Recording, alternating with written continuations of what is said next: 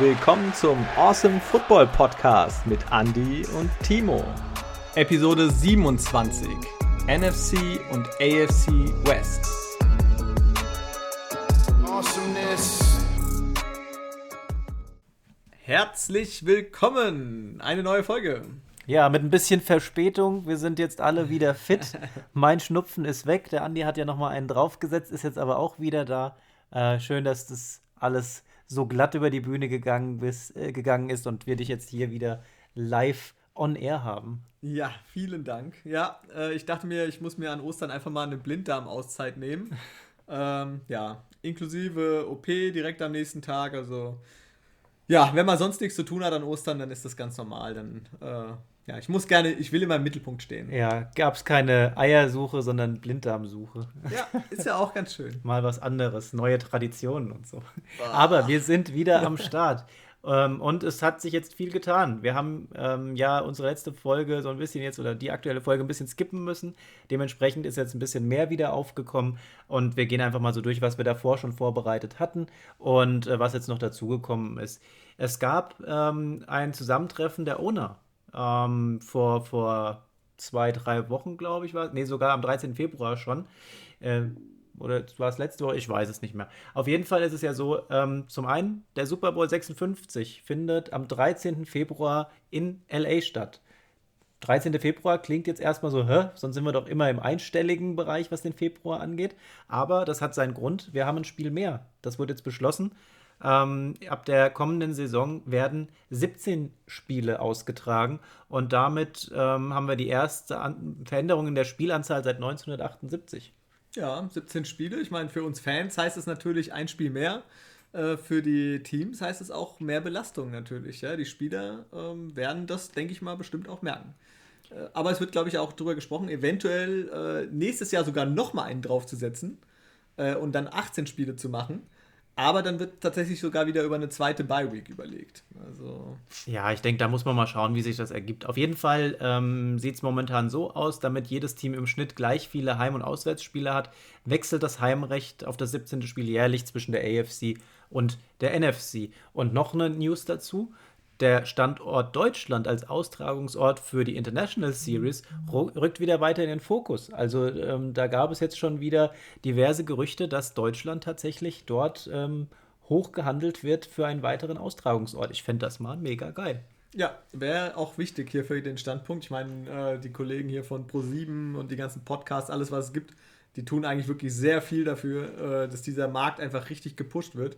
Und man sieht es ja auch immer, dass die Leute alle heiß sind. Und ja, man muss mal schauen, äh, wer da in Frage kommt. Also ich denke mal, wir hatten vorhin schon mal drüber gesprochen, bestimmt Berlin ist natürlich hier eine ganz große Nummer. Hauptstadtbonus halt. Ja, ich weiß nicht, vielleicht Frankfurt natürlich durch diese, diese Möglichkeit, dieses Zentrale von der Lage her. Ähm, das wäre, denke ich mal, auch, oder halt natürlich dann München. Ja, München, Frankfurt, Nachteil nicht so groß, sage ich mal, von der ähm, Zuschaueranzahl, gerade wenn man so nach, nach London rüberschaut. Ja, da gibt es ja doch ganz andere Hausnummern, wobei die haben auch das Tottenham Stadium und da sind halt auch so in dem Dreh 50.000, 60.000, meine ich. Na, also von daher Frankfurt und München wahrscheinlich nicht ganz raus. Und beide Standorte, zumindest wenn wir auf den Fußball schauen, äh, sind ja auch ganz gut verbandelt mit der NFL. Die Bayern publizieren das ein bisschen mehr, aber auch Frankfurt war zum ja. Beispiel ja schon im Trainingslager bei den Seattle Seahawks gewesen. Und von daher ähm, würde das natürlich Sinn machen. Schaut mal auf die Größe von den Stadien, müsste man wahrscheinlich auch noch mal Richtung Dortmund schielen, aber da denke ich mal, wird es einfach an der Infrastruktur scheitern. Bis dann alle äh, samt Sack und Pack da nach Dortmund gekarrt wurden, hm, kann ich mir schlecht vorstellen. Also ich denke mal schon, ähm, da werden wir über Berlin sprechen, da werden wir über München sprechen, vielleicht Frankfurt, vielleicht Hamburg. Ja, das wäre ja auch noch denkbar. Ähm, ja, die Sea Devils. Sea Devils ja. dort, Frankfurt mit äh, der, der Galaxy und, und Universe. Ähm, ich glaube, Fokus sollte jetzt mehr wieder die Galaxy sein an der Stelle. ähm, ja, da, da gibt es einfach viel, viele Optionen. Ne? Aber auf jeden Fall, ich fände es wirklich super. Ja, wäre wär klasse. Also ich äh, würde mich auch mega freuen, wenn das bald äh, Realität wird. Ähm, ja, ein Team steht auch schon fest für das ähm, Spiel in Europa dieses Jahr. Äh, und zwar die Atlanta Falcons. Das, die sind als erstes Team, stehen sie fest, äh, dass sie, wenn es möglich ist, was ja aktuell so geplant ist, äh, ein Spiel in Europa austragen werden, dann werden die Falcons dabei sein. Ja, ein London-Spiel, das für dich interessant sein könnte. Aber ganz ehrlich, ich sehe es dieses Jahr nicht. Ich sehe es nicht. Das ist so schade, wie es ist. ist noch sehr weit weg, ja. Ähm, aber vielleicht werden wir eines Besseren belehrt. Wir werden sehen. Kommen wir noch dazu, was, was ist noch passiert? Der Trade-Wahnsinn. Das ist jetzt schon wieder alles gefühlt so lange her, weil wir einfach diese kleine Pause drin hatten. Ähm, wir haben ein absolutes Spektakel erlebt gehabt. Die 49ers gehen all in.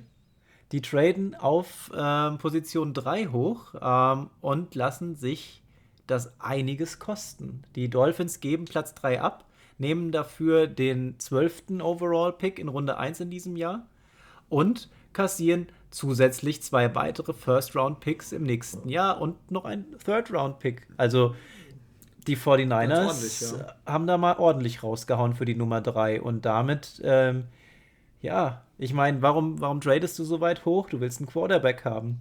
Und das lässt es für Jimmy G ein bisschen anders aussehen. Ob da jetzt einen hinten in den Nacken bekommt, um Druck zu bekommen, oder vielleicht direkt ausgetauscht wird, man weiß es noch nicht. Man hört immer wieder die 49ers, ja, sie bleiben erst nochmal bei Jimmy G. Ich kann es mir aber bei so einem teuren Trade fast gar nicht mehr vorstellen. Puh. Also äh, erstmal Wahnsinnsgeschichte natürlich, dass sie da an drei hochgehen und ähm, ja, die müssen einen Quarterback picken, wenn du sowas machst. Ich meine, die Quarterback-Klasse dieses Jahr soll extrem gut sein. Ähm, ich denke, die ersten beiden Plätze stehen für die meisten schon fest äh, mit Trevor Lawrence und Wilson. Aber auf Platz 3 haben die die Möglichkeit, einen Justin Fields zu kriegen, einen Trey Lance zu kriegen, einen Mac Jones zu holen. Und je nachdem, also Kyle Shanahan, der Coach, war jetzt auch bei einigen Pro Days dabei, hat sich die Leute direkt angeguckt ähm, und muss man mal schauen. Ich habe jetzt so das eine oder andere mal gelesen, in welche Richtung die gehen. Und also Justin Fields wäre mein persönlicher äh, Favorit wahrscheinlich an der Stelle bei den 49ers und dann eventuell hinter Garoppolo aufbauen und dann im Laufe der Saison, je nachdem, wie er sich verhält, wie es sich entwickelt, dann doch mit Fields starten. Ja, das könnte denn auf jeden Fall Sinn machen. Aber ich würde es nicht als Wahnsinn betiteln, wenn wir da jetzt schon stoppen würden. Denn wir haben kurz danach einen weiteren Trade äh, mitbekommen. Und zwar, die Dolphins geben den Zwölfer wieder ab. Und zwar geht er an die Eagles. Und die Dolphins damit äh, in diesem Jahr nicht auf der 3, nicht auf der 12, sondern auf Platz Nummer 6. Die Eagles bekommen dafür einen weiteren First-Round-Pick, den sie dann von den 49ers aus dem kommenden Jahr dann bekommen haben. Und ähm, die tauschen nochmal ihren äh, Pick in Runde 4, glaube ich, oder Runde 5 ähm, einfach nach oben. Das ist alles äh, dann nicht mehr ganz so relevant. Also die Eagles, die haben momentan anscheinend keinen Bedarf an gar nichts. Die sagen, hier komm, ich bin mit der 12 zufrieden. Nächstes Jahr habe ich dafür einen First-Round-Pick. Vielleicht bereiten die für nächstes Jahr dann einen Rebuild vor. Ne? Und ähm, ja, aber unterm Strich, meiner Meinung nach, Miami geht hier als äh, absoluter Gewinner hervor. Die Eagles auf ja. Platz 2 mit ihrer Einstellung, keine Ahnung, wo die hinwollen, aber ja, für sie wird es auch passen. Und ähm, hoffen wir mal, dass das Ganze für die 49ers aufgeht, denn das war meiner Meinung kostet. nach schon extrem teuer. Ja, kostet auf alle Fälle äh, jetzt in den nächsten beiden Jahren äh, viel, viel, auch wenn es kein Geld ist, aber sehr viel, äh, was sie beim Draft hätten vielleicht mitnehmen können. Aber zu einer etwas günstigeren Sache. Ähm, und zwar gab es auch einen Quarterback-Tausch. Ähm, und zwar ein Trade von äh, Darnold von den Jets der geht nämlich zu den Carolina Panthers. Und das für wirklich, also für mich, für sehr, sehr wenig. Äh, ein Sixth-Round-Pick äh, dieses Jahr und ein Second- and Fourth-Round-Pick nächstes Jahr. Was also für in, von der Qualität her, die Darnold hat, die er natürlich auch weiterhin noch unter, äh, ein bisschen äh, einfach zeigen muss, dass er das auch wirklich drauf hat. Ähm, aber das kann sich sehen lassen, oder? Ja, auf jeden Fall. Also da habe ich auch gedacht, boah, das ist ein, das ist ein Schnäppchen. Ja, du hast ja auch gesagt, der hat ja noch äh, durch seine Draft-Reihenfolge einen gewissen Vertrag, ein gewisses Gehalt, das er da bekommt. Das ist sicherlich ja. nicht ganz unerheblich, aber unterm Strich ähm, denke ich mal für Darnold äh, trotzdem noch ein guter Preis. Und er muss jetzt abliefern, du hast es gesagt. Wir haben ihn die ganze Zeit in Schutz genommen, dass wir gesagt haben, hier der Junge, der hat eigentlich Potenzial, der hat jetzt einfach nur das Handicap Jets, die einfach mega schlecht aufgestellt waren. Kann man nicht drüber diskutieren. Ähm, jetzt geht er zu den Panthers, Das Team ist jetzt sicherlich nicht ein, ein äh, Top, äh, Top 5 Team, aber sicherlich auch keins der letzten fünf Plätze, sondern irgendwo im Mittelfeld, im gesunden Mittelfeld. Wenn McCaffrey fit ist, dann hat er da auf jeden Fall auch jemanden, der die Mannschaft nach vorne tankt. Wir haben schon diverse Male drüber gesprochen. Und ähm, ja, jetzt äh, kriegt er quasi den Welpenschutz weg von uns und muss abliefern. Also wenn jetzt nächste Saison das nicht klappt, tut mir leid, dann Darnold kriegst du auch von uns auf die Mütze. ja, und er bekommt bei den Panthers seinen ehemaligen, seine Lieblingsanspielstation zurück mit Robbie Anderson, der ja schon im letzten Jahr dorthin gewechselt ist. Und natürlich gerade mit so Leuten wie McCaffrey und so weiter. Dann, also da kann ich mir vorstellen, ähm, dass das schon gut funktionieren kann. Also er hat vielleicht dadurch mehr Zeit und man muss schauen, wie es sich entwickelt. Es äh, ist jetzt erstmal natürlich ein neues Team und äh, es muss sich erstmal ein bisschen einspielen. Aber ich denke mal, er ist auf alle Fälle zu, ein Upgrade zu Teddy B. Ja, glaube ich auch. Außerdem holen die Panthers äh, sich noch Cornerback AJ Boy. Ähm, der fehlt aber die ersten zwei Spiele, der ist noch gesperrt, ja. äh, muss aussetzen. Aber dann wird er da auch, denke ich mal, gut unterstützen können. Vielleicht, wir haben es ja jetzt gesagt, Darnold bei den Jets weg. Ähm, so wie ich das mitbekommen hatte, hat sich Brian Hoyer dort vorgestellt. Ähm, da könnte ich mir vorstellen, die Jets werden jetzt damit all in gehen, ähm, werden sich einen Quarterback holen. Welcher der beiden Top-Quarterbacks werden wir sehen? Kommt dann eben auf die, die Jaguars an, wen sie sich holen. Ähm, also ich, ich, ich, spekuliere jetzt einfach mal, dass sie sich wirklich Lawrence holen werden. Jaguars ich, holen sich Lawrence meisten, ja. und Wilson wird dann auf der 2 weggehen und dann wahrscheinlich bei den Jets spielen. So vermute ich das jetzt einfach mal, aber da kommen wir ja nochmal in der nächsten Folge drauf. Und ähm, ja, dann hättest du einen Brian Hoyer, wenn das klappen sollte, der in der, auf der Position 2 spielen würde. Der hat Erfahrung, das ist kein Top-Quarterback, das ist aber auch keiner, der komplett hinten dran hängt. Das ist eine ja, solide bis mittelmäßige Nummer 2. Und ähm, wenn dann wirklich mit Wilson oder äh, Lawrence da ein Totalausfall gekommen, also kommen sollte, was wir jetzt mal nicht hoffen, dann hast du da jemanden, der zumindest nochmal übernehmen kann. Ja, also er hat die Erfahrung seit mehreren Jahren erfolgreich in Anführungsstrichen als Backup in der NFL. Und ja, Spielpraxis ist dabei, der ja, musste immer wieder ran.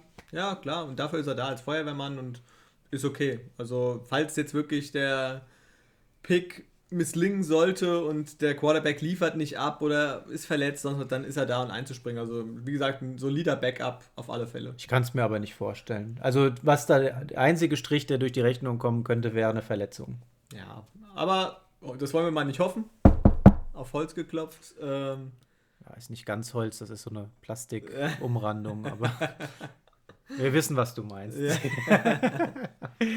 Genau, machen wir weiter. Äh, Seahawks. Ich, ich nehme jetzt einfach mal die ja. Seahawks als nächstes, denn hier haben wir einige personelle ähm, äh, Updates. Tyler Lockett, der wichtigste ähm, Faktor, würde ich sagen, äh, von, den, von den Neuerungen. Der bleibt bei den Seahawks. Vier Jahre, 69,2 Millionen. So wichtig. 100 Catches, 1054 Yards, 10 Touchdowns letzte Saison. Ein ganz wichtiger Bestandteil dieser Mannschaft und auch die Art und Weise, wie er die Bälle fängt, immer diese, diese zehenspitzen Tipps, die er da setzt, wo du denkst, wie hat er das jetzt noch gemacht? Und das macht er einfach regelmäßig. Der hat absolute Körperbeherrschung, der weiß, wo er sich im Spielfeld befindet und wo er landen muss und wie er landen muss, dass da einfach die Punkte auch gescored werden. Ganz wichtige Anspielstation für Wilson und gefällt mir super gut schon seit Jahren. Ähm, in der Kombination mit DK äh, weiterhin die Anspielstation für Wilson. Ja, absolute Rakete. Tyler Lockett, ganz wichtig, dass er bleibt.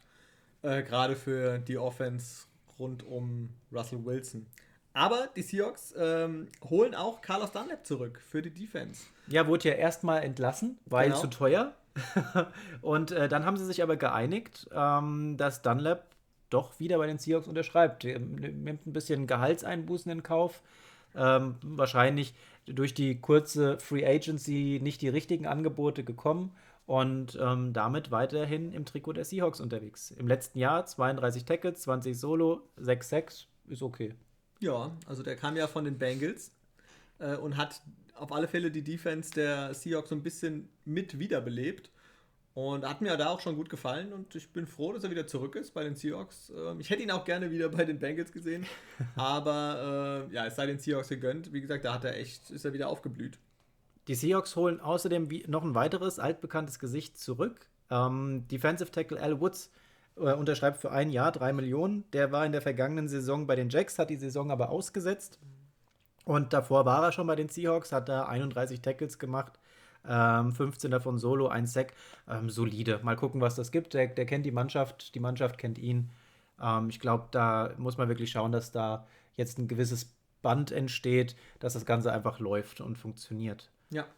Außerdem, Demarius Randall wird resigned und äh, der Plan ist, ähm, den Defensive Back wieder als Cornerback einzusetzen. Die Position hat er drei Jahre lang inne gehabt bei den Packers. Ähm, nach der Zeit bei den Packers äh, ist er nach Cleveland zu den Browns gegangen, wurde dort als Safety eingesetzt, ähm, weil er das eben am College schon gespielt hatte. Und ähm, jetzt äh, im vergangenen Jahr ist, ist, er dann im Practice Squad der Seahawks gelandet, dann zwischendrin in den Rooster, den 53-Mann-Kader aufgenommen worden, hat auch ein paar Spiele abgeliefert gehabt. Und ähm, ja, als Cornerback von der Erfahrung her bei den Packers hat er insgesamt 10 Interceptions abgeliefert, ähm, 32 Pass-Defenses und 144 Tackles. Also das war innerhalb von drei Jahren. Das ist, ist okay. Ja, ja kann man machen. Ja, ist, sollte man die Position wechseln, wenn ihm das besser liegt und das gebraucht wird und er das spielen kann, warum nicht? Ja, finde ich gut. Ähm, bringt die Seahawks auf alle Fälle auch auf, denke ich mal, relativ günstige Art und Weise ein Stück weiter. Denke ich auch. Weiter, die Chiefs. Ja, kommen wir zu den Chiefs. Sichern sich die Dienste von Jaron Reed, der vorher jetzt bei den Seahawks gespielt, jetzt dann bei den Chiefs. 2020 hat Jaron Reed 37 Tackles gemacht, 19 Solo, 6,5 6 ist okay. Und die Chiefs ähm, nehmen langsam ja, Mikromanagement vor. Ja, die kleinen Stellschrauben, wo ja. man noch was erweitern kann. Und ähm, ja, ich denke, für die Chiefs eine, eine gute Bereicherung. Äh, mit den Seahawks ist man sich da nicht einig geworden. Ja, ja die Chiefs hätten auch gerne äh, Juju Smith-Schuster verpflichtet. Kam ja raus, Andy Reid so, äh, soll persönlich Kontakt aufgenommen haben zu Juju, so wie er sich geäußert hatte. Und äh, hat ihm auch äh, Bilder von ihm mit der Vince Lomp äh, Lombardi Trophy geschickt und so und wollte so ein bisschen locken und sagen: Hier, guck mal, was du mit uns gewinnen kannst. Ähm, ja, aber letztendlich hat er sich dann doch für einen Verbleib bei den Steelers entschieden. Wir hatten es schon angesprochen. Aber trotzdem finde ich so ein bisschen Hochachtung, dass ein Team wie die Chiefs an ihn rangetreten ist. Und äh, wir haben ihn ja kein, immer nicht immer ein gutes Haar an ihm gelassen. Äh, aber sie wollten ihn gerne wohl im Team haben. Ja, ja. Aber es, wir hatten es ja auch schon gesagt, spricht für ihn. Loyalität und so weiter. Er wollte ja. bei den Steelers bleiben, auch wenn andere Teams, unter anderem die Chiefs, wie man jetzt erfährt, die Ravens und so weiter, mit mehr Geld gelockt haben. Ne? Aber ja, mal schauen. Ich hoffe, er wird dafür nicht abgestraft. Ja. Soll einfach jetzt mit seinem TikTok scheißen. auf einem äh, Wide Receiver müssen die Chiefs auf alle Fälle auch verzichten. Sammy Watkins. Der wechselt nämlich zu den Ravens. Ja, und die Ravens einen guten Pick gemacht. Also ja. äh, Sammy Watkins, ich habe mal geschaut gehabt, also von, von der Statistik her war das jetzt nicht beeindruckend im letzten Jahr. 20, schaut mal auf 2020, ähm, 37 Catches für 421 Yards und zwei Touchdowns. Man hat irgendwie von, von Watkins immer noch die Saison davor im Kopf, wo er so richtig explodiert ist. Ne? Ja, und, schon gute Spiele. Aber der, der ist halt trotzdem gut. Der ist schnell und ähm, ich glaube, die Ravens haben sich da äh, ja, die Dienste eines guten Wide Receivers gesichert, haben aber auch viele Absagen von, sag mal, noch höher gestellteren Wide Receivers erhalten. Ne? Aber Sammy Watkins auf jeden Fall keine schlechte Wahl. Ich hoffe nur, dass er die Chance bekommt, Bälle zu fangen, denn Lamar Jackson wirft nicht so gerne. Ja. Wissen wir ja alle. ja, aber jetzt hat er natürlich äh, mit Sammy Watkins eine weiten, weitere gute Anspielstation. Hollywood äh, Brown, dann hast du Mark Andrews, den Tight End, dann ähm, ja, wie gesagt, er muss langsam mal werfen. Ja, also wie gesagt, er hat ja auch schon das ein oder andere Mal geworfen und das hat ja auch ganz gut geklappt. Aber die Ravens äh, haben im Gegenzug ähm, Willie Snead verloren. Der wechselt nämlich zu den Raiders. Und äh, der unterschreibt, glaube ich, für ein Jahr 4 Millionen verdient er. Ähm, oder ein Jahr auf alle Fälle. Äh, ist eine, eine gute Sache, denke ich mal, auch für die Raiders. Äh, die verstärken sich auf Wide Receiver auch weiter.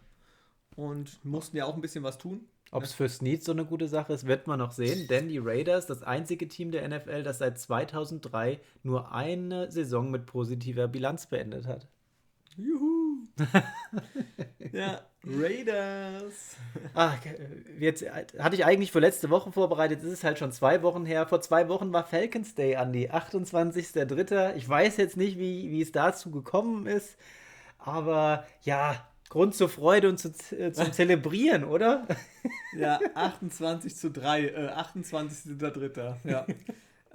äh, das, was jeder Falcons-Fan äh, sich immer ja, wünscht, das ist der Tag der Schande. Äh, aber gut, ja, was soll man machen? Bleibt halt leider nicht aus.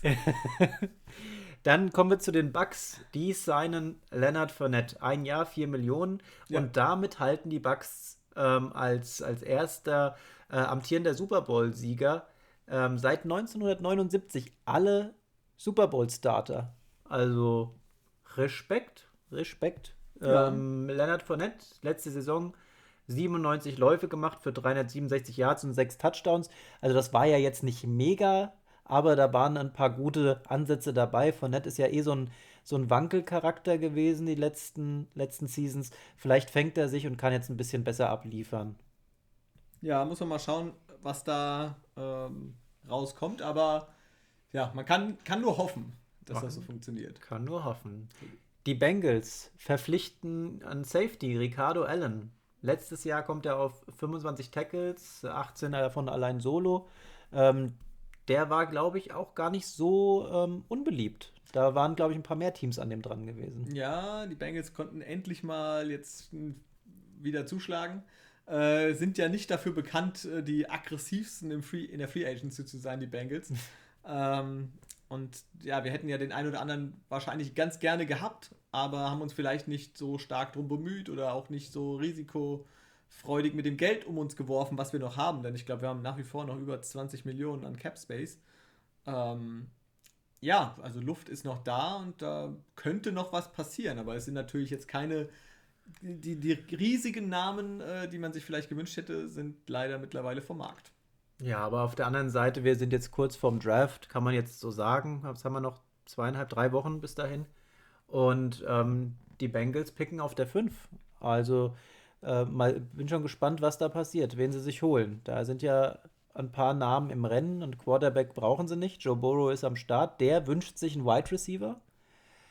Ich würde in die O-Line investieren. Ja, da ist ja auch ein Name, der immer wieder gehandelt wird. Sewell ist derjenige äh und der macht auch eine mega Arbeit und wäre natürlich ganz wichtig, gerade so einen jungen Quarterback zu schützen. Das ist das A und O, haben wir in der letzten Saison gesehen. Ja, also der Kreuzbandriss kam nicht von ungefähr, wenn natürlich der so oft gesackt wird und dann alle auf ihn drauffallen. Das bleibt nicht aus. Ja, du brauchst Leute, die ihn beschützen können. Ja. Äh, ansonsten, das, was er sich gewünscht hat, ein Receiver, wäre natürlich mit Kyle Pitts mega ein geiler Tight End, ähm, der vielleicht der beste Tight End aller Zeiten werden könnte in NFL-Geschichte. Ähm, hat jetzt auch beim Pro Day den, den Workout für Wide Receiver gemacht. Und Wahnsinn. Ja. Da holst du dir halt auf quasi mit einer Person äh, wirklich die eierlegende Wollmilchsau. Äh, Tight Ends spielen ja immer mal wieder eine, eine Rolle. Wir haben ja da so ein, so ein paar ähm, aktuell in der Liga, die einfach herausstechen. Ja, das ist ja ganz klar so. Ähm, von denen gibt es halt aber auch nicht so viele. Deshalb umso wichtiger, wenn du einen so, so einen Top-Spieler hast. Pitts auf jeden Fall. Ansonsten haben wir ja noch zwei, drei Wide Receiver im Pool drin, die vielleicht auch noch interessant sein könnten. Unter anderem Heisman Trophy Winner ähm, Devonte Smith ja, und oder Jamar Chase. Jamar Chase, da sind ja einige Namen ja. noch im Rennen. Aber für mich, also ich, wir sind ja gerade schon am Vorbereiten für, für unsere Episode, für den, für den Draft, und aber an Kyle Pitts kommst du einfach nicht vorbei.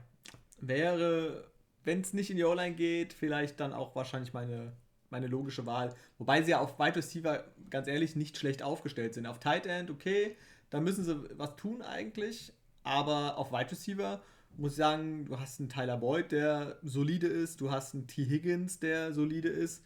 Ähm, also du hast schon deine Leute, das funktioniert schon ganz gut. Also schauen wir mal. Und es kommt darauf an, was die Teams davor machen. Wir haben, ich sag mal so, die, die Jacksonville Jaguars auf der 1, klar, Quarterback.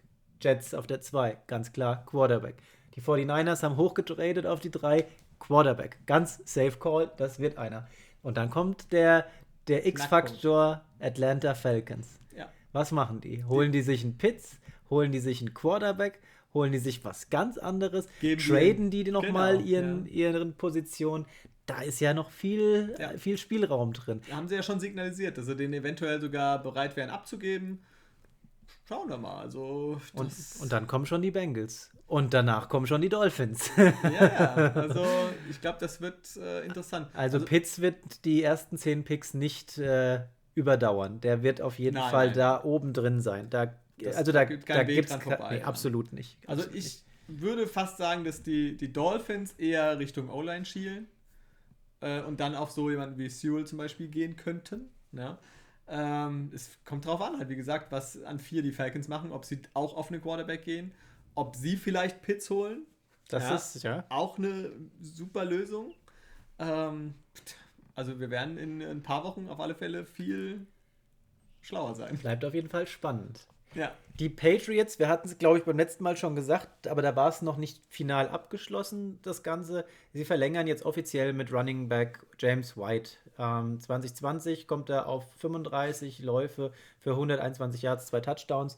Verletzungsbedingt raus gewesen, aber ein wichtiger Bestandteil dieser O-Line äh, und oder dieser Offensivgeschichte von den Patriots. Mal gucken, was da noch so passiert. Ja, ich hatte auch jetzt gesehen gehabt, äh, in der Zeit, in der ich jetzt im Krankenhaus lag, ähm, Kenny Golladay, der ja zu den Giants wechselt, mega Vertrag unterschrieben hat, ähm, hat wohl jetzt bei der medizinischen Untersuchung kam raus, dass seine Hüfte, mit der er, wegen der er ja schon letztes Jahr mehrmals ausgefallen ist, wohl noch nicht so in Ordnung ist und dass sie jetzt eventuell nochmal den Vertrag umstrukturieren bei den Giants und wenn es blöd läuft, der sogar aufgelöst werden könnte. Äh, ich habe jetzt gerade eben nochmal ich habe jetzt nichts dazu gefunden auf die Schnelle, aber ähm, muss man auf alle Fälle im Hinterkopf behalten. Also dann wäre natürlich wieder ein Riesenname auf dem Markt. Ähm, das wäre für mich ja so ein persönliches Highlight gewesen, wenn der zu den Bengals gewechselt wäre. Ähm, muss man mal im Hinterkopf behalten. Ja, aber wenn dann schon rauskommt, die Hüfte doch noch nicht ganz in Ordnung. Ich meine, wenn du so einen Vertrag abschließt und ähm, dann kommt raus, hm, ja. ist vielleicht doch nicht so viel wert. Ja, muss man mal sehen. Aber auf jeden Fall ein guter Spieler, wenn er fit ist. Ja, das auf alle Fälle. Und die Giants, die sind dieses Jahr auch zum äh, Siegen verdammt, meiner Meinung nach. Ja, also die müssen gewinnen. Also die haben jetzt wirklich, die haben einige Verstärkungen jetzt gehabt, haben äh, den einen oder anderen, an dem sie noch interessiert sind, ja, der noch vielleicht kommen könnte. Und ähm, ja, dafür geben sie jetzt aktuell dann zu viel Geld für Spieler aus, das kannst du dann nicht ewig weitermachen. Ja? Absolut, absolut. Und da muss jetzt auch mal was passieren. Natürlich unglücklich letztes Jahr Verletzung Saquon Barkley, äh, dann Daniel Jones auch in der Saison verletzt und so. Und dann ist natürlich mhm. bitter. Aber wenn alles normal läuft, dann müssen die Giants, sorry, aber die Division können, müssen die eigentlich gewinnen, oder? Washington. Washington, Washington kommt da noch dazu. Ja, die müssen auch mal aufdrehen. Ja. Ich bin, bin kein, ich, ich bin ja. nicht so, so der Freund von den Giants, muss ich sagen. Ja, ja, aber die eigentlich normalerweise von dem, was sie können, müssten. Die waren für mich tatsächlich einfach immer so, so, so ein Glamour-Verein, die aber einfach nicht abgeliefert haben, gescheit. Und, und ich bin halt, vielleicht auch daher kommt es, weil ich auch kein Eli Manning-Fan war. Ja, ich glaube. Der ist absolut, der hat seine zwei Ringe aber das hat das Team gewonnen und nicht er. Und er hat sich immer so dargestellt und ich weiß nicht. Also, das hat mich so ein bisschen abgeschreckt und es waren ja auch noch so die Zeiten Eli Manning und, und äh, dann hast du äh, OBJ da gehabt, der auch, ich meine, das ist ein guter Spieler, der macht seine guten Catches, aber ich glaube, da sind einfach viel mehr Spieler, ähm, die, die wesentlich besser sind und nicht so sich darstellen, als wären sie das, das äh, absolute Zentrum der Galaxie. Ja, also das hat mich, das, das, da, da habe ich so, so eine Abneigung gegen und das, das, ja, das, das schwingt ja. noch so ein bisschen mit bei den Giants. Es ist nicht so, dass ich die hasse, den Verein, aber ich würde es eher so einem Verein wie Washington gönnen, weil da passt die Story einfach jetzt mehr dazu. Mhm. Ja, und, und da passt das mit dem Trainer, dem gönne ich das, dass da ein bisschen mehr Erfolg noch mit dabei ist. Da hast du äh, eine D-Line, die wirklich gut performt hat und jetzt hoffst du mal, dass da in der, in der Offensive auch noch was passiert. Also ich würde es tatsächlich eher Richtung Washington tendieren als, als New York. Vielleicht ändert sich das irgendwann mal, aber aktuell äh, ja. äh, würde ich mir eher Washington weiter vorne wünschen. Ja, obwohl äh, Manning ja schon seit äh, ein paar Jahren jetzt quasi letztes Jahr war er gar nicht mehr da, davor das Jahr eigentlich ja quasi auch nicht, aber nur auf der Bank. Ähm, ist es trotzdem immer noch ein Eli Manning-Verein irgendwie. Man verbindet es nach wie vor. Vielleicht noch, aber auch, klar. weil Daniel Jones von seiner Art her ja. so, so ein Eli Manning ist. ja. So gefühlt jedenfalls. Ja. Keine Ahnung, ich weiß es nicht. Ein, ein gefühlter Eli Manning. Ja, no offense, sorry. Ähm, dann habe ich noch was zu den Lions. Die nehmen den ehemaligen Seahawker-Cornerback äh, ähm, Quentin Dunbar unter Vertrag. Äh, hier trifft Dunbar auf einige Coaches, mit denen er in seiner ähm, Karriere schon zusammengearbeitet hatte. Ähm, da ist man sich nicht komplett unbekannt. Die Seahawks waren wohl nicht bereit, ihm so viel zu zahlen, wie es die Lions jetzt tun. Ähm, wahrscheinlich auch deswegen, weil er verletzungsbedingt nahezu die komplette letzte Saison nicht gespielt hat. Und ähm, ja, da war wohl die Erwartungshaltung von Dunbar doch eine andere. Und äh, ja, tritt jetzt für die Lions in Erscheinung. Mal sehen, was das wird. Ja, bei Dunbar sind wir eigentlich beim richtigen Thema. Äh, Latimore von den äh, Saints, der saß nämlich mal im Gefängnis wegen unerlaubten Waffenbesitzes. äh, Dunbar war ja, glaube ich, diese Story letztes Jahr in der Offseason, dass er da auch irgendwie mal Probleme mit dem Gesetz hatte, äh, wo er angeblich in eine Schießerei und einen Überfall verwickelt war und so. Das war ja alles ein bisschen äh, drüber. Ähm, aber bei Latimore auch, ähm, er hat wohl ja eine Waffe getragen, die nicht auf ihn registriert ist, die nicht ihm gehört, die und dann in einem anderen Bundesstaat. Also ja, ich weiß nicht, was die Jungs sich immer dabei denken bei solchen Aktionen. Ja, was sie sich dabei denken, das bringt uns jetzt zu Deshaun Watson. Uh. Denn äh, wir, wir müssen jetzt leider äh, das Thema auch mal ansprechen. Wir haben ja die letzten Tage ja. immer, die letzten Male immer davon gesprochen, wir hoffen mal, dass da nichts dran ist. Wir können es uns nicht vorstellen. Ähm, da gibt es ja jetzt immer mal wieder neue Updates. Und kurz zusammengefasst, ähm, es ist so, dass ähm, ich glaube 22 äh, anonyme Klägerinnen, ähm, die sich da gegen Watson zusammengetan haben. Ähm, der Anwalt von Watson hat ähm, gesagt, er, mein Mandant kann sich im Prinzip nicht zu Sachen äußern, wenn er nicht weiß, was ihm vorgeworfen wird, von wem. Deswegen müssen sie jetzt ihren Namen offenlegen. Zwei, also eine wurde schon quasi, äh, hat ihren Namen offengelegt, andere tun es jetzt nach auf freiwilliger Basis, auch wenn die Anwälte gesagt haben, möchten wir eigentlich nicht, weil gegen die erste Dame jetzt auch schon Morddrohungen äh, ausgesprochen wurden und so weiter. Also das ist ja, äh, die Menschheit dreht ja da komplett am Rad, lassen wir mal außen vor. Auf jeden Fall äh, ist es so, dass sich einen Tag später ähm, zumindest der Anwalt geäußert hat und es ja darauf hinauslief, dass äh, mit gewissen, äh, dass gewisse Massagen stattgefunden haben, auch mit ja, dem, dem Extra-Paket, nennen wir es mal, laut Watsons Anwalt, aber auf einvernehmlicher Basis. Jetzt kommen wir langsam schon in so eine Gegend, wo man sagt, okay, ähm, da scheint doch Kontakt da gewesen zu sein. Das waren ja dann auch nicht unbedingt nur ähm, Angestellte von, von dem Massageteam der Texans selbst, sondern da hat er sich ja auch Damen privat über äh, irgendwelche sozialen Medien rausgesucht, die angeschrieben. Also langsam wird es leider, muss man ja schon sagen, doch so, dass man anfängt daran zu zweifeln, ob, ob da wirklich nichts dran ist. Ähm, beziehungsweise, äh, dass, dass der, der Glaube daran bröckelt, dass jemand, der so viel Geld verdient, der so viel äh, Erfolg eigentlich hat, das nötig hat, wirklich diese Schiene einzuschlagen. Aber man wird vielleicht eines anderen belehrt. Also es so langsam dreht sich die Stimmung ein bisschen und ähm, sollte, ja, das ist ja das, was wir die ganze Zeit gesagt haben, sollte daran was dran sein, dann muss er von der Bildfläche verschwinden. Ja, also im Sinne von, von der sportlichen Bildfläche, nicht, dass da jemand was anderes rausinterpretiert. ähm, ja, natürlich wäre das für alle ein Schock und ähm, weil das würde keiner von ihm eigentlich denken. Ähm, aber man muss abwarten, was jetzt rauskommt bei den Ermittlungen, ähm, wie das jetzt ausgeht und dann hoffen, ja, weil das wäre für seine Karriere fatal, ja, für äh, sein Leben fatal. Äh, von den Texans, die, für die wird es wahrscheinlich genauso hart treffen, weil das wäre für die auch der Todesstoß für die nächsten Jahre. Ähm, ja, die, weil die haben alles dran gesetzt. Und die haben ja aktuell Tyro Taylor als Backup. Äh, da wurde jetzt tatsächlich gemunkelt, falls wirklich, wie gesagt, wir drücken immer die Daumen und hoffen mal, dass alles dann irgendwie doch so glatt läuft. Äh, aber wenn Watson nicht spielen könnte nächstes Jahr, ähm, ist eventuell Alex Smith zusätzlich eingeplant oder wäre möglich. Ich meine, er ist auch Free Agent, ähm, bei den Texans zu spielen. Muss man mal gucken. Taylor oder Smith ist, ist okay, ja. Aber ja, man, trotz allem muss man natürlich erstmal abwarten, was da, was da rauskommt. Ja, wie gesagt, wir hoffen mal, dass da nichts dran ist, aber sollte was dran sein, dann soll er auch die volle Härte des Gesetzes zu spüren bekommen. Da soll es keinen Bonus geben, weil nee. er berühmt ist, viel Geld hat und sonst irgendwas. Wo, wobei ich nicht verstehe, ganz ehrlich. Nein. Sorry, also das will nicht in meinen Kopf rein. Wenn der, der, ist, der Typ ist, wenn jetzt wirklich das so ist, äh, Multimillionär. Der hat Geld zum Abwinken warum muss er sich denn über Instagram selbst Damen suchen für eine Massage? Verstehe ich nicht. Er hat ja doch kein, der hat doch einen Agenten, der hat doch einen Manager, der hat doch, der hat doch alles, was irgendwie für ihn erledigt wird. Ja, vor oder? allem, der hat auch, der hat ja im Team, ja, da muss ja. er ja nur sagen, so, äh, Nacken ist verspannt, ich brauche jetzt eine Massage, fertig. Ja. Und dann passiert. Ah. Aber nicht intim. Nicht intim im Team, ja. so.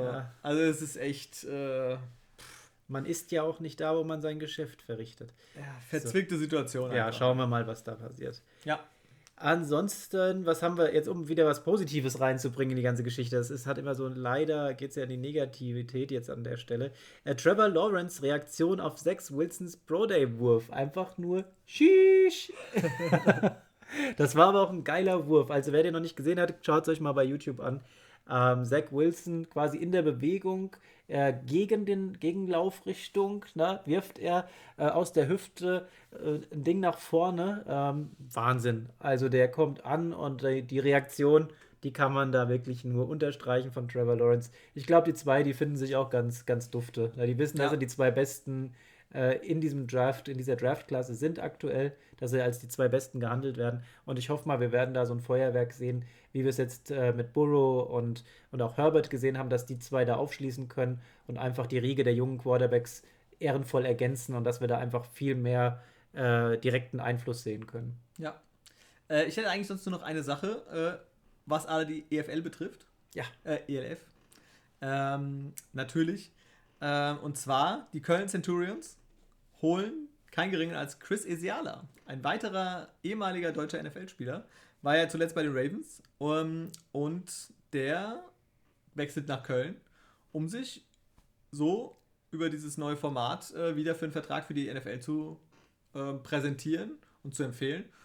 Und ja, für uns deutsche Fans ist es natürlich cool, wenn da ein weiterer deutscher ehemaliger NFL-Spieler dabei ist. Mhm.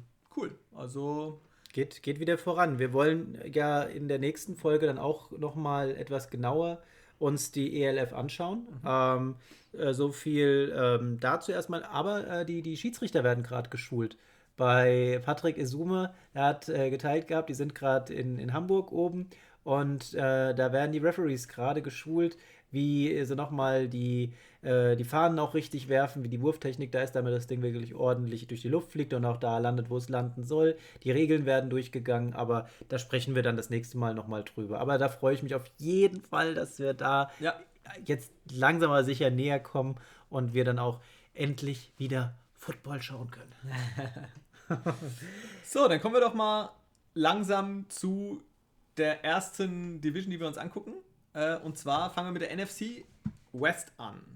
Mhm. NFC West, letztes Jahr auf Platz 1 die Seattle Seahawks, auf Platz 2 die LA Rams, auf Platz 3 die Arizona Cardinals und auf dem letzten Platz die San Francisco 49ers. Und was war das für eine Division? Also so hart umkämpft mit Höhen und Tiefen auf sämtlichen Seiten. Ja. Das war gefühlt und jetzt, jetzt ohne nur, also nicht, weil es die Seahawks sind, sondern generell, das war die spannendste Division von allen, weil die Kräfte einfach da so krass beieinander verteilt waren. Klar, die, die 49ers ein bisschen abgeschlagen am Ende, die hatten aber auch extremes Pech. Die Verletzungspech, ja. Covid-Pech, Pech, Pech, Pech. Also, wenn du jemanden mit Pech verbindest, dann die 49ers in der letzten Saison. Denn die waren trotz allem nicht so schlecht, wie es jetzt am Ende ähm, vielleicht der, der Score von 6-10 vermuten lässt. Da waren ja auch wirklich Spiele dabei, die hätten anders ausfallen können. Ja. Ähm, fangen wir mit den Seahawks an.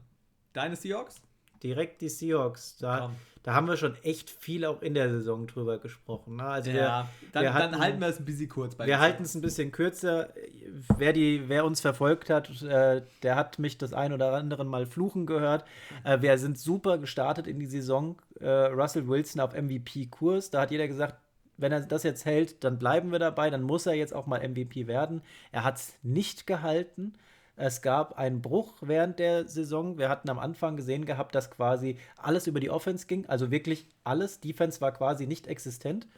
Dann kam äh, so ein bisschen der, der Einbruch auch von Wilson und, und der O-Line. Ähm, die Offense hat nicht mehr so abgeliefert, wie es es anfangs getan hat. Ähm, Wilson musste öfters zu Boden gehen. Das ist ja auch das Thema, warum er sich gerade aufregt und, und zum Teil zu Recht, aber eben nicht nur. Ähm, denn er hat selbst auch Fehler gemacht. Und äh, am Ende haben sie die Division gewonnen, knapp. Ähm, vielleicht auch zu Unrecht, muss ich jetzt tatsächlich sagen. Äh, äh, aber gut, die anderen hatten ja auch ihre Problemchen. Ne? Also am Ende ist es so, die, die Seahawks haben da 12-4 gestanden. Sie haben es als Erste abgeliefert gehabt und es ist okay. Ähm, gefühlt, was man eben zum, ab der zweiten Hälfte der Saison gesehen hat, war es nicht mehr ganz so dominant.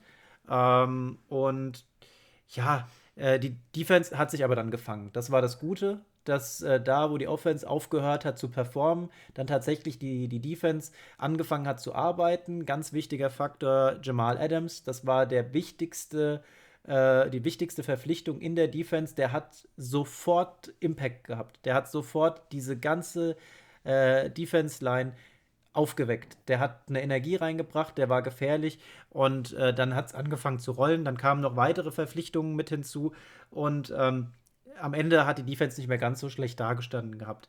Ähm, zu Recht ähm, nicht weitergekommen, als es geschafft haben in den Playoffs, meiner Meinung nach. Ähm, da gab es einfach andere Teams, die noch mehr an sich gearbeitet haben. Und ähm, ja, wir haben jetzt heute gerade wieder darüber gesprochen, welche Personalien noch dazugekommen sind. Die haben ja schon generell viel getan. Ähm, jetzt geht es darum, wo kriegt man noch mal ein bisschen was für die O-Line her? Die haben ja jetzt wirklich schon viel gehalten, viel noch äh, erneuert. Du musst auch gucken, dass die Leute, die da sind, miteinander klarkommen, dass das Ganze funktioniert, dass sie aufeinander eingespielt sind. Die Basis hat man jetzt geschaffen. Vielleicht ist noch mal hier und da was möglich, um noch mal an einzelnen Positionen nachzuschrauben. Aber Wichtig ist, dass Wilson jetzt einfach Farbe bekennt und sagt, äh, jetzt ist gut links und rechts, ich bleibe jetzt hier und nächste Saison spiele ich hier, dass einfach da auch mal Ruhe reinkommt, dass die Leute wissen, er bleibt da. Ähm, es war, glaube ich, Dunlap gewesen, zu dem er gesagt hatte, äh, hier, ich bleibe. Äh, ja, und Dunlap hat dann eben den Vertrag äh, gemacht, äh, hat zugestimmt, dass er dort bei den Seahawks wieder bleibt. Und ähm, nehmen wir das jetzt einfach mal als gesetzt, weil wir haben viele Orte, an denen wir ihn sehen würden, die haben sich anderweitig schon umgesehen. Äh, ich denke mal, der, der Top-Kandidat waren einfach eben die Bears gewesen. Das ist jetzt erledigt. Und ähm, auch bei den Raiders, die haben zu viel Geld ausgegeben schon. Da ist, glaube ich, gar kein, gar kein Space mehr da, um, um Wilson zu holen. Das, die waren ja auch im Gespräch. Die Jets, hm, die waren ja immer noch so im Gespräch. Und ob die jetzt Second-Round-Pick hergeben und dann nochmal Geld auf den Tisch legen, das ist vielleicht nochmal eine Option. Glaube ich aber irgendwie nicht so ganz dran. Aber wir wissen es nicht. Mhm. Wir wissen es einfach nicht. Unterm Strich äh, wurde, glaube ich, an den richtigen Stellen gearbeitet und wir werden es sehen. Aber die, das, das Hauptproblem ist tatsächlich, die anderen Teams schlafen ja nicht. Und gerade wenn wir schauen, was die Cardinals gemacht haben, ähm, die, die 49ers gehen jetzt all in und die stehen ja schon solide mit ihrer Mannschaft da. Auch die Rams haben jetzt gewisse Faktoren bereinigt. Ich sage nur Quarterback. Das wird nicht leichter, diese, diese Division. Ja, auf alle Fälle. Also ich kann eigentlich deine Analyse, deine Analyse nichts großartig. Äh, du hast es super zusammengefasst, die Saison. Ja, wirklich mit einem guten Start und dann hinten raus leider zu viele Fehler und ähm, viele hausgemachte Probleme und ja, wenn sie jetzt wirklich noch was in der O-Line tun, äh, das ist die größte Baustelle, die sie vielleicht noch haben aktuell, dann ähm, wird es da nächstes Jahr auch wieder gut laufen. Man muss dann schauen äh, bei der Konkurrenz, wo es am Ende halt hingeht. Ja. Äh, dann kommen wir zu den LA Rams. Die LA Rams, ähm, ja, die hatten letztes Jahr einfach wieder vor die Jahre, ja, die, davor die Jahre waren sie sehr abhängig von Todd Gurley aber letztes Jahr waren sie unheimlich abhängig von einem guten Tag von Jared Goff. Also wenn bei ihm nichts lief, was leider doch häufiger der Fall war, dann war es sehr schwer für die Defense, das irgendwie abzufangen. Ähm, und trotz allem sind sie noch in die Playoffs eingezogen. Ja? Ähm, aber dann natürlich auch wieder Verletzungspech, Goff verletzt, an der Hand operiert und so weiter. Das war äh, letztendlich ja nicht aufzufangen. Und ich denke mal, sie werden jetzt äh, mit Matthew Stafford ein super Upgrade bekommen haben und ähm, werden da jetzt doch, denke ich mal, ähm, ja, mit ihm so einen Schlüssel bekommen haben und nächstes Jahr, denke ich persönlich, ein bisschen gefährlicher sein, als es jetzt in der letzten Saison der Fall war. Denke ich auch, weil die Offensivwaffen waren ja schon da und wie du es ja gesagt hast, wir haben es ja auch letzte Saison öfters gesagt. Also das steht und fällt mit Jared Goff. Denn ja. die Receiver, die performen, wenn die Bälle kommen, daran liegt es nicht. Ähm, vielleicht im, im Laufspiel könnte man hier und da vielleicht nochmal justieren. Ähm, aber generell das Passspiel, wenn die Pässe da kommen, dann, dann sind da Receiver und da sind da Hände da, die die fangen, die Bälle. Ne? Ähm, Ansonsten ist es ja so, die Rams dieses Jahr im Draft keinen First-Round-Pick. Insgesamt haben sie sechs Picks. Das heißt, da kann man sich nochmal Verstärkung mit dazu holen. Und ich glaube, mit Matthew Stafford kam unerwartet, dass die Rams dort zugeschlagen haben. Wie gesagt, ich kann es immer noch nicht fassen, dass die 49ers nicht zugeschlagen haben, denn da habe ich ihn am ehesten gesehen. Da hätte es sofort Impact gehabt und da hätte es Jimmy G einfach direkt weiterziehen lassen können, zurück zu den Patriots. Ähm, aber ja, keine Ahnung. Die, die Rams jetzt definitiv besser dastehend als vorher, haben sicherlich auch ähm, ihre, ihre weiteren kleineren Baustellen ähm, in der Secondary vielleicht und äh, auch die O-Line hier und da mal, da müssen sie nochmal schauen. Aber die haben ja trotzdem da massive Einheiten stehen. Ja, also, also gerade wenn man auf die Defense schaut, rund um Aaron Donald, das ist ja schon brachial. Auch wenn es jetzt im letzten Spiel äh, wo er quasi komplett rausgenommen wurde, wo er keinen Impact hatte. Da war, was ist denn da los? Der, der liefert ja gar nicht ab im Vergleich zu sonst. Ähm, die Rams ja an sich schon gut aufgestellt. Und jetzt ist die Schwachstelle Goff beseitigt. Äh, Stafford wird da performen, meiner Meinung nach. Ja, sehe ich auch so. Ähm, kommen wir zu dem, ähm, ja, vielleicht Überraschungsteam, äh, den Arizona Cardinals. Die waren letztes Jahr, dann am Ende standen sie 8-8. Ähm, ja, also teilweise hatten die Leute sie ja dann auch in den Playoffs schon gesehen und es lief eigentlich super. Ganz am Ende dann Verletzungspech auch bei Kyler Murray, da war einiges im Argen. Ähm, war ein bisschen unglücklich, dass das dann so gelaufen ist. Aber eigentlich wirklich einen riesen Hype er erzeugt, letztes Jahr schon.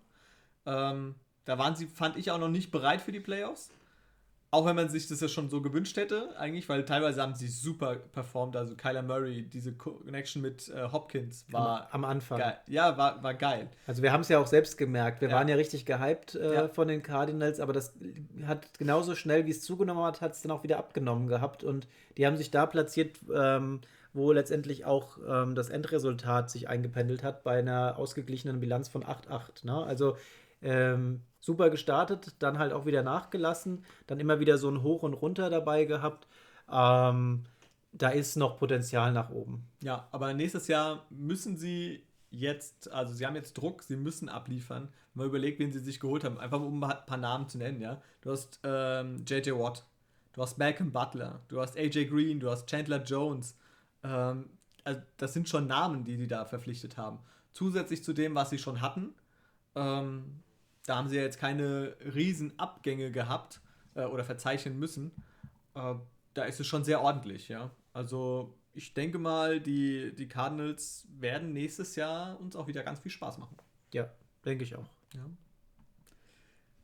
Dann bleibt, bleiben noch die 49ers. 49ers. Wer ähm, hat es gesagt? Verletzungspech, Covid-Pech, Pech, Pech, Pech. Das war die 49ers Devise im letzten Jahr. Ja, so kann man es eigentlich gut beschreiben. Ähm, Pech, Pech, Pech, Pech, Kreuzbandriss. Äh, Jimmy G. Jimmy G verletzt, ja. Äh, also ich meinte eher noch als Faktor dazu. Ach so, okay, okay, okay. ähm, ja, ich meine, er ist ja sonst ist ein solider Quarterback. Dann kamen noch ein paar Verletzungsprobleme dazu, zu früh vielleicht auch wieder auf dem Platz, Katastrophenspiel.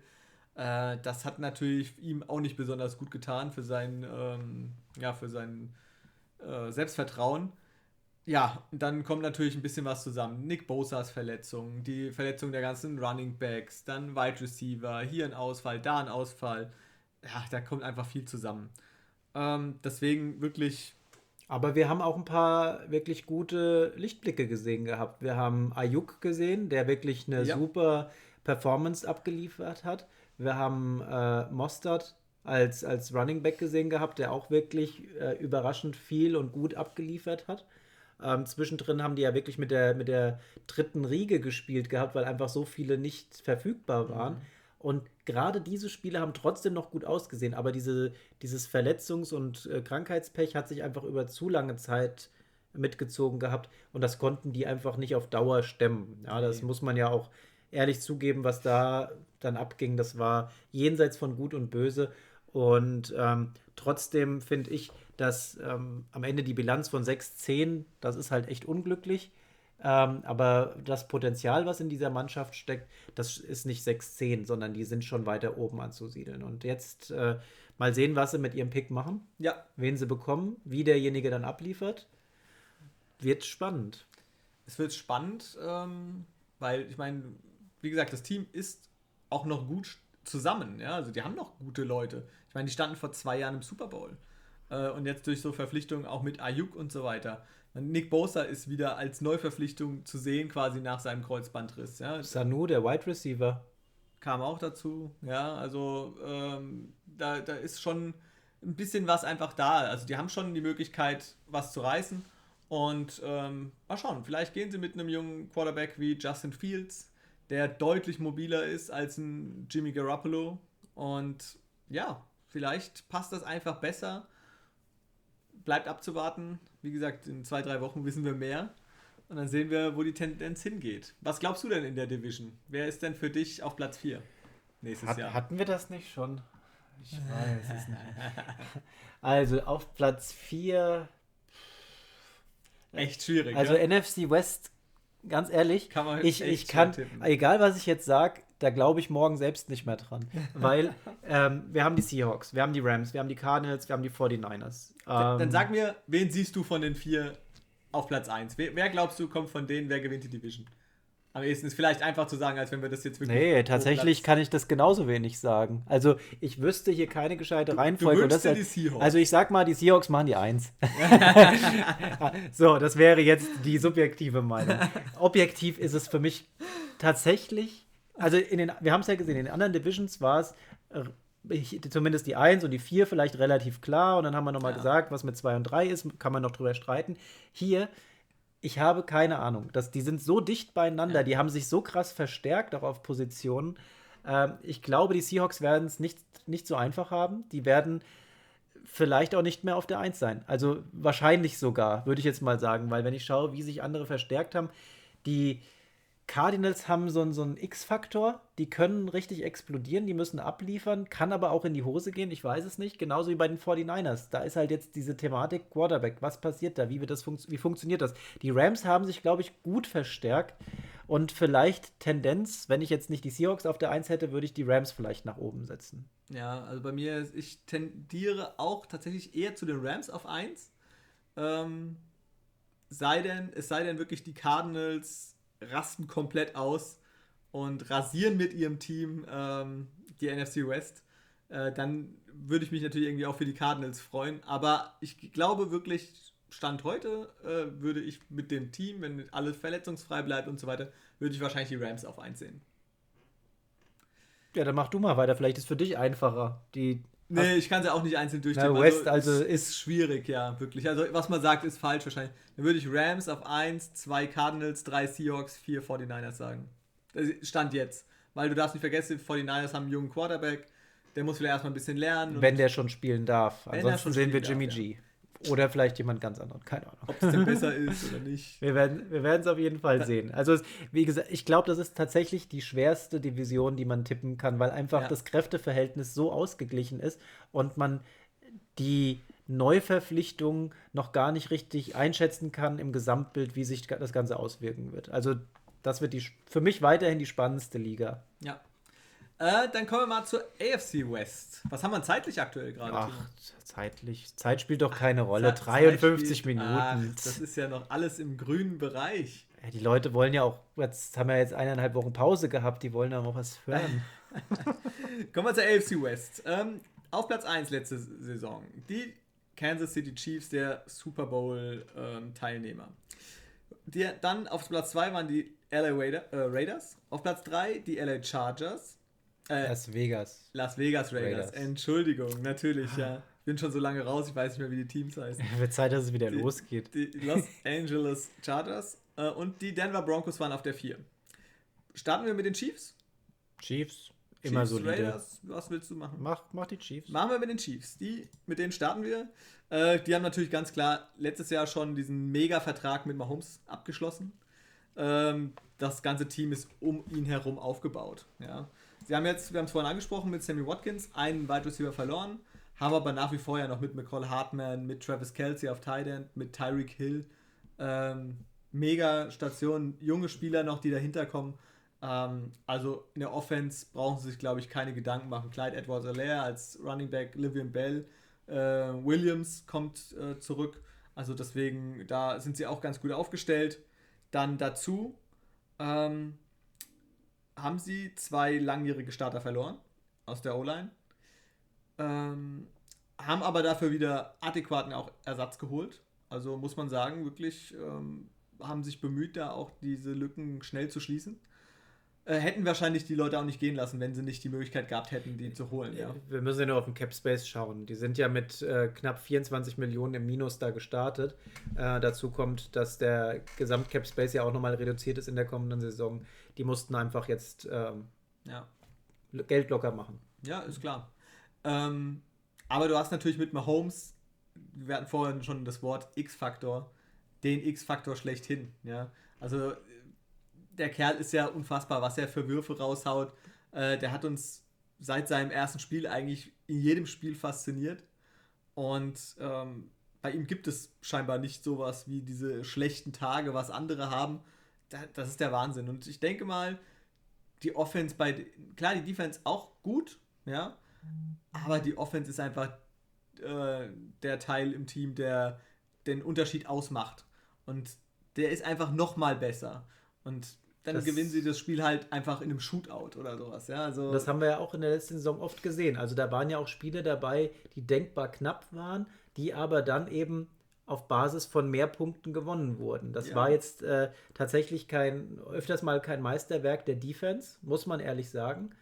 Ähm, aber das ist, sag ich mal, das, was die Seahawks angefangen haben, haben die äh, Chiefs halt einfach konstant durchgezogen und nämlich mit der Offense die Spiele gewonnen. Ja. Und wir haben aber auch im Super Bowl dann tatsächlich gesehen, und das ist dieser alte Spruch, die Offense gewinnt die Spiele, aber die Meisterschaft holt die Defense. Und ähm, das hat es wieder gezeigt gehabt. Also die Defense bei den Bucks einfach brachialer und dazu noch nicht die beste Offense, aber eine solide Offense. Äh, ja, irgendwas dazwischen, ja, weil Tom Brady hat ja im, im Super Bowl-Spiel ist er einfach ausgerastet, muss man ja auch einfach sagen. Ne? Das war ja wirklich super, was wir da gesehen haben.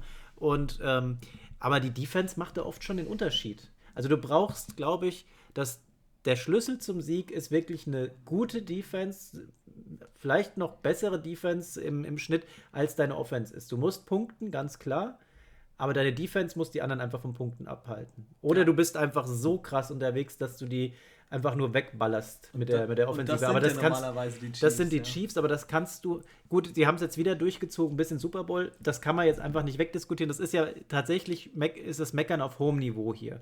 Und die haben ja auch nicht gegen irgendwen verloren, sondern gegen The Goat Tom Brady mit dem Team, das er haben wollte. Und äh, ich meine, die bleiben da nicht umsonst, die ganzen Starter. Die erwarten sich, dass da nächstes Jahr wieder was nach vorne geht. Und ich hatte mal geschaut gehabt, Titelverteidigung äh, gelangen bisher insgesamt, äh, ja, was war es, 1, 2, 3, 4, 5, 6, 7, 9 oder 10 Mal. Äh, die Patriots waren darunter, die Broncos, Cowboys, 49ers, Steelers, Dolphins und Packers. Ähm, das letzte Mal gelang die Titelverteidigung den Patriots und zwar 2003 und 2004. Also auch schon wieder ein paar Jährchen her. Und das könnte Anreiz genug sein, für den alten Mann dann nochmal Gas zu geben. Aber ich könnte mir auch vorstellen, dass Patrick Mahomes mit seinen Chiefs sagt: Jungs, da spucken wir euch aber mal in die Suppe, denn wir haben hier auch ein Team stehen und äh, wir greifen halt gerade mal wieder so an wie letzte Saison, denn die Chiefs, die letzten Seasons, wirklich komplett ja. überragend. Ja, wenn du 14-2 am Ende stehst, hast du natürlich nicht nur durch Glück die Spiele auch gewonnen, ja, Absolut dann nicht. hast du äh, das verdient gemacht, 14-2, plus ja noch die äh, Spiele in den Playoffs bis zum Super Bowl. Letztendlich haben sie die letzte Saison genau dreimal verloren wenn es nach Mahomes geht, wahrscheinlich einmal zu viel im, im Super Bowl. das hätte er sich gerne erspart. Aber ähm, ja, die haben auf alle Fälle wieder ein super Team zusammen, um nächstes Jahr auch wieder groß angreifen zu können. Also, ich denke auch. Unangefochten die Nummer 1. Ja, kann man vielleicht einfach jetzt schon mal so vorwegnehmen. Ja, da, da fällt es mir auch nicht schwer, das zu sagen. so, letztes Jahr Zweiter waren die Raiders. Und für die Raiders, ähm, die hatten natürlich letztes Jahr einfach diesen Umzug. Neues Stadion, ähm, was eigentlich ja schade war, dass es dann nicht äh, immer ausverkauft sein konnte, wie es ja standardmäßig eigentlich so geplant ist. Äh, hatten dann auch Pech ein bisschen im Draft. Sie haben sich für Henry Rux entschieden, äh, den Wide Receiver. Der hatte gleich am Anfang äh, leider Verletzungsprobleme auch und kam auch die ganze Saison über, im Gegensatz zu den anderen wie Jerry Judy, CD Lamb und so weiter, Chase Claypool, die alle super abgeliefert haben letztes Jahr, war er eher so ein bisschen zurückhaltend, ist ein bisschen abgeflacht. Hätten sich die Raiders vielleicht an einer anderen Stelle, ja, im Nachgang für einen anderen mittlerweile entschieden. Aber ja, haben sie halt ein bisschen Pech gehabt, leider. Ja, die Raiders, das ist so, so diese Mannschaft gewesen, die konnte man so relativ schwer einschätzen. Und äh, die stehen mit 8-8 auch gefühlt besser da als das, was wir gesehen haben, meiner Meinung nach. Also die haben, waren für mich jetzt nicht dieses 8-8-Team, wenn du jetzt vergleichst, dass so ein, so ein Team wie die 49ers, die angeschlagen trotzdem noch solide performt haben, mit äh, 6-10 dastehen, ähm, die Raiders, die haben mich nicht komplett überzeugt. Die Raiders hatten ja das Problem, dass immer eine Station irgendwie funktioniert hat und die anderen dann halt nicht. Also entweder waren die Wide Receiver da und es hat mhm. mal was geklappt oder es waren mal nur die Tight Ends oder es waren mal nur die Running Backs, aber die haben irgendwie nie so als Einheit funktioniert gehabt, dass mal wirklich alles gut gelaufen ist, so gefühlt. Ja, und ich weiß, ich hatte Josh Jacobs in Fantasy, äh, hatten wir noch, glaube ich, getradet gehabt. und er hat zwei Spiele gut gespielt und danach einmal verletzt, dann raus, dann wieder hier, das, das, das. Da lief gar nichts. Also teilweise war Wall, es Waller lief. Das war, Waller war, das der, war einzige, der solide Faktor. War und der einzige, dank dem sie wahrscheinlich auch diese acht Spiele gewonnen haben. Sorry, und, und K hat nicht so gespielt wie, wie in der letzten Saison. Also K ist ja jetzt auch nicht einer meiner Favoriten.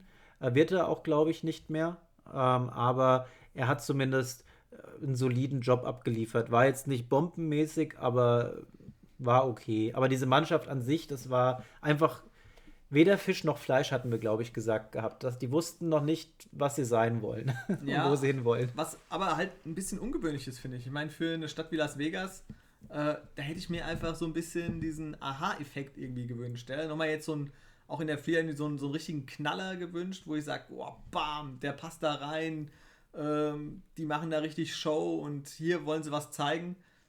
Das fehlt irgendwie noch. Ich bin froh, dass dieser Effekt nicht eingetreten ist, weil der wäre mit Russell Wilson zum Beispiel gekommen. Ja, also das wäre dann für mich ein logischer Schritt eigentlich gewesen. ähm, ja, die werden es auf alle Fälle äh, nächstes Jahr auch wieder verweisen müssen, dass sie ihr Geld wert sind. Und äh, auf Wide Receiver und so weiter haben sie, wie gesagt, ein bisschen was getan. Aber äh, nächstes Jahr müssen sie auf alle Fälle angreifen. Ja. Dann kommen wir jetzt mal zu ja, einem meiner auch Lieblingsteams vom letzten Jahr, die Los Angeles Chargers. Und das muss man ja mal sagen, das ist ja eigentlich so eine, so eine Story geworden, die hätte ja vor der Saison, ja, konnte keiner ahnen, ja. Taylor Taylor, ähm, erstmal sie picken ähm, einen neuen Quarterback als Backup, ja. Äh, Justin Herbert und gleich Anfang der Saison, ich glaube, zweites Spiel. Zweites Spiel. Taylor Taylor äh, bekommt vom Arzt die Lunge punktiert, äh, kann nicht raus, darf nicht spielen und fünf Minuten vor Spielbeginn heißt es: Hier, Justin, mach dich fertig, äh, du machst jetzt gleich dein erstes NFL-Spiel. Und Justin Herbert, ja, der liefert einfach von der ersten Sekunde an ab. Ja? Durch die Luft, am Boden, der ist physisch stark. Ähm, nicht umsonst am Ende der Saison Offensive Player of the Year, äh, Offensive Rookie of the Year geworden. Ähm, Wahnsinn. Also der hat mega abgeliefert, hat allen Spaß gemacht. Ähm, und auch den Chargers, ähm, denke ich mal, trotz allem noch zu einem 7-9 verholfen. Sonst wäre das vielleicht auch anders ausgegangen. Ja, bei dem 7-9, das ging zum größten Teil auf Justin Herbert. Und ich glaube, das hat man auch letzte Saison bei uns gemerkt gehabt. Wir sind da doch sehr parteiisch gewesen, denn der Junge, der hat uns einfach Spaß gemacht und meiner Meinung nach, wenn der auf dem Level weiterspielen kann, ist es auch jemand, der uns auch die nächsten Jahre noch viel Spaß machen wird. Der ist sympathisch, der liefert ab und zwar auf ganzer Bandbreite. Ähm, ich, ich, ich mag es einfach, wenn so so ein junger Kerl da reinkommt und der wurde ja noch mehr als alle anderen ins kalte Wasser geworfen, wenn man jetzt vergleicht mit Tour, der wurde ja geschont und in Watte gepackt und hier, wir gucken, bereiten dich erstmal vor. Und dann hat man einen Joe Burrow und einen Justin Herbert, die von Anfang an reinkommen und Justin Herbert einfach noch mit diesem Faktor, der hat ja mit null gerechnet, dass er jetzt da direkt rein muss. Und dann lieferst du ab auf den Punkt und das immer wieder äh, wirklich super. Also die Chargers bei mir eigentlich komplett so unterm Radar gewesen und dann kommt da dieser junge Kerl und äh, äh, ja, lässt da, lässt da schon Energie raus, die, die einen komplett mitnimmt und ansteckt. Also die Chargers, das 7-9 spiegelt nicht das wieder, ähm, was dieses Team, was dieser Quarterback hergeben kann. Ja, also die werden jetzt im Draft, denke ich mal, auch vielleicht noch das ein oder andere machen müssen äh, und sich ver verstärken müssen. Äh, haben ja Tight Hunter Henry unter anderem verloren, aber haben natürlich gerade auf den Receiver-Positionen mit Keenan Allen einen der besten Wide Receiver und was natürlich eine absolute Waffe ist, die Synergie mit ähm, Justin Herbert war unfassbar gut. Also der hat geil performt, wirklich, das war eine klasse Sache. Äh, auf Running Back Austin Eckler, der, ähm, nachdem er wieder fit war, auch direkt abgeliefert hat.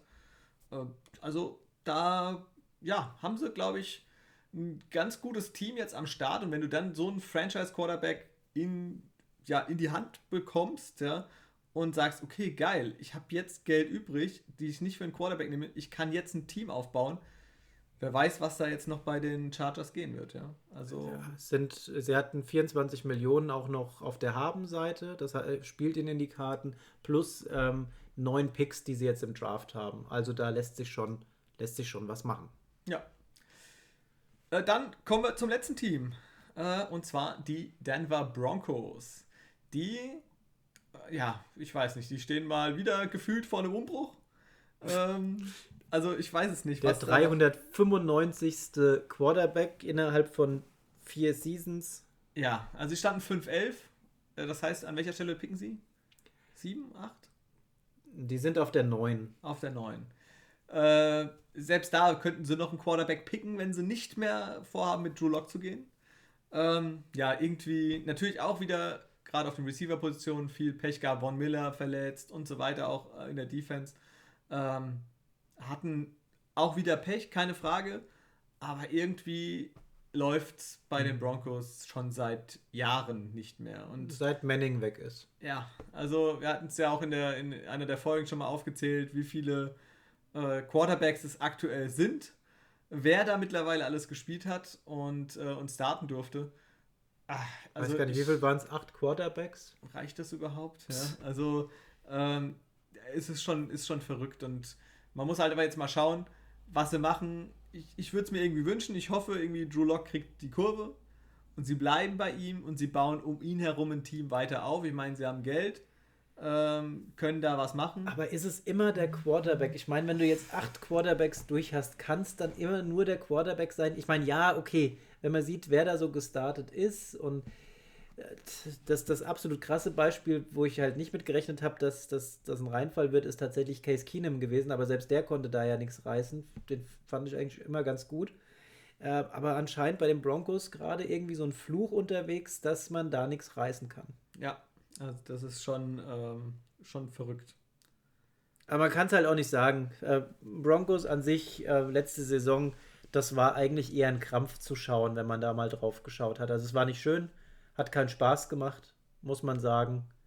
Ähm, Lindsay vielleicht hier und da mal, ja, einen Lauf gemacht, wo du sagst, ah, okay, der Junge, der versucht es noch, aber ansonsten, ich habe jetzt keine ja, Erinnerung, die ich direkt verbinde, wo ich letztes Jahr sage, wow, das haben die Broncos aber geil gemacht. Ja, das ist äh, irgendwie, diesen Moment kann ich jetzt nicht aufzeigen auf, äh, oder abrufen. Ähm, Gibt es für mich gerade nicht. Also wenn du jetzt überlegst, nach äh, Peyton Manning, da war ja Brock Osweiler schon in der Saison, dann, der hat dann sieben Spiele gestartet. Ich habe es gerade mal aufgemacht. Dann hast du Trevor Sim äh, Simeon als zweiten, Paxton Lynch, Dann hast du äh, Case Keenum danach gehabt. Äh, dann hast du Joe Flacco gehabt. Drew Locke, Brandon Allen, Jeff Driscoll, Brad Ripien und Philipp Linse, der auch letztes Jahr mal gestartet ist, äh, nachdem alle ja raus waren. Äh, ja, zählen wir jetzt mal nicht mit, aber wir sind zählen wir nicht mit, aber neun Stück. So, und das ist natürlich schon eine Hausnummer. Also da gibt es äh, gerade in anderen Franchises Beispiele, wie, das, wie man das normalerweise machen kann. Ich habe meinen Broncos-Moment gerade. Aber das ist kein positiver. Das war dieses eine Spiel, wo sie eben keinen Quarterback hatten. Das ist. Äh, Typisch Broncos. Ja, einfach, das war diese, diese Covid-Situation, ja. wo die drei alle gekuschelt haben ja, und äh, alle drei dann äh, nicht äh, starten konnten. Die NFL gesagt hat: sorry, Pech gehabt. Und dann äh, einer, der am, am, das war aber nicht Lindsay gewesen, das war jemand anderes gewesen. Ja, es war ein, der, ein Wide Receiver. Ein Wide Receiver, der am College mal Quarterback gespielt hatte. Ja. Das doch, daran kann ich mich erinnern, das war traurig. Ja, das war. Also, für mich persönlich äh, sind auch die Broncos nächstes Jahr weiterhin das Team, was auf dem letzten Platz in der Division rumkriecht. Sorry. Ja, ja. also für mich jetzt tatsächlich, und da fällt es mir einfach, ähm, dort die Reihenfolge zu setzen. Die Chiefs auf die 1 und ich wünsche die Chargers auf die 2, die Raiders auf die 3 und die Broncos bleiben das Schlusslicht. Ja, das sehe ich auch so. Also ich denke mal auch, die Chargers äh, werden einen Sprung nach oben machen, werden nächstes Jahr positiv dastehen. Ich hoffe nicht Covid-positiv, äh, aber ähm, mit einer positiven Bilanz und ähm, das, ich denke, wir werden mindestens neun Siege holen. Und ja, die können nächstes Jahr nicht die, die Chiefs angreifen, das wahrscheinlich nicht. Sei denn, die Chiefs haben wirklich viel Pech in ihren Spielen und dann steht es nicht am Ende 14-2, beziehungsweise dann halt irgendwie 10-6. Dann muss man mal gucken, in welche Richtung es geht. Mhm. Aber ich denke auch, die Chiefs werden Erster werden. Chargers, Raiders, Broncos. Und die Chargers vielleicht durch eine positive Bilanz auch in die Playoffs. Wäre ihnen zu wünschen, ja. ja. Würde mich freuen. Ich meine, wir haben in der letzten Saison ein Team mit negativer Bilanz in den Playoffs gehabt. Ja, also von daher. Ja, ach Gott. Schauen ja, mal. Timo, wir sind durch. Aber okay. Ja, ging, ging eigentlich doch dann. Ähm, ja. Die AFC halt äh, doch relativ klar, äh, was da so passiert. Ähm, bei der NFC West hatten wir einfach noch mal ein bisschen mehr Themen und auch ein bisschen mehr ähm, Optionen, was da möglich ist. Ansonsten, ähm, wir haben es ja schon gesagt, nächste Folge wollen wir uns mit der ELF beschäftigen. Also wäre wär die Möglichkeit, entweder machen wir, ja doch, machen wir das, machen wir so mit der ELF. Ja, das ist eine gute Sache. ELF, dann haben wir noch, ähm, vielleicht nehmen wir die Regeländerung noch mit rein, über können die wir, wir äh, dann nächste, nächste Folge sprechen können. Und Im dann, Anschluss dann, im Anschluss danach geht es in den Draft und da würde ich sagen, bereiten wir den Markus mal vor, falls du bis hierhin mithörst, Markus, was ich jetzt erwarte. Ähm, schreib schon mal deine Sachen zusammen, denn die Folge rund um den Draft bist du wieder dabei. ja, ne, wir schon, können wir schauen. Machen wir denn so eine Live-Draft auch? Machen wir da irgendwas? Weiß ich nicht. Live-Drafterei. Live-Drafterei. Footballerei. Na, ich würde, ich, würd, ich denke mal, wir werden uns vorher abstimmen, werden mal gucken, ähm, dass wir vielleicht die Runde 1 mal. Ja, wenn Runde 1. Runde 1 mal durchgehen. Jeder schaut mal so, ähm, ob wir, wo wir da stehen, wie wir da tippen würden. Und ähm, ja, gucken wir uns mal an, würde ich sagen. Ansonsten, äh, Leute, vielleicht mal bei Instagram vorbeischauen und lasst mal eure Meinung da, wenn ein Spiel nach Deutschland kommen sollte. In welches Stadion würdet ihr das Ganze verfrachten, wenn ihr die Auswahl hättet? Würdet ihr mit unserer Variante gehen, dass wir sagen, Frankfurt ist ja doch ganz cool, das ist auch so ganz, ganz äh, aus der Luft gegriffen, warum wir das favorisieren würden? Nicht, dass wir da in der Nähe wohnen würden. ähm, oder sagt ihr, nee, Hauptstadt Berlin, wenn sowas kommt, dann muss es in die Hauptstadt. Ist es München, weil äh, Allianz Arena cool, trotzdem auch noch ein gewisser Dreh- und Angelpunkt, was, was äh, die Flüge angeht. Oder sagt ihr, nee, komm, sowas muss in den Pott nach Hamburg, keine Ahnung, sonst irgendwo hin. Äh, haut mal eure Meinung rein. Ähm, wir machen da nochmal einen Post zu, würde ich sagen. Und sind da auf jeden Fall gespannt auf eure Meinung. Ja, Timo, es war mir ein Fest. Ah. Vielen Dank, äh, dass du äh, mich ähm, abgeholt hast zu Hause und jetzt dann auch wieder nach Hause fährst. Hoffentlich. Ja, der, der Invaliden-Transportdienst lässt grüßen. ja, ähm, es war mir eine Ehre. Vielen Dank, dass ich mit hier sein durfte. Ähm, und ja, ich hoffe, ihr hattet genauso viel Spaß wie wir. Und wir hören uns dann nächste Woche wieder zur gewohnten Zeit. Selbe Stelle, selbe Welle. Genau. Peace out. Macht's Spaß.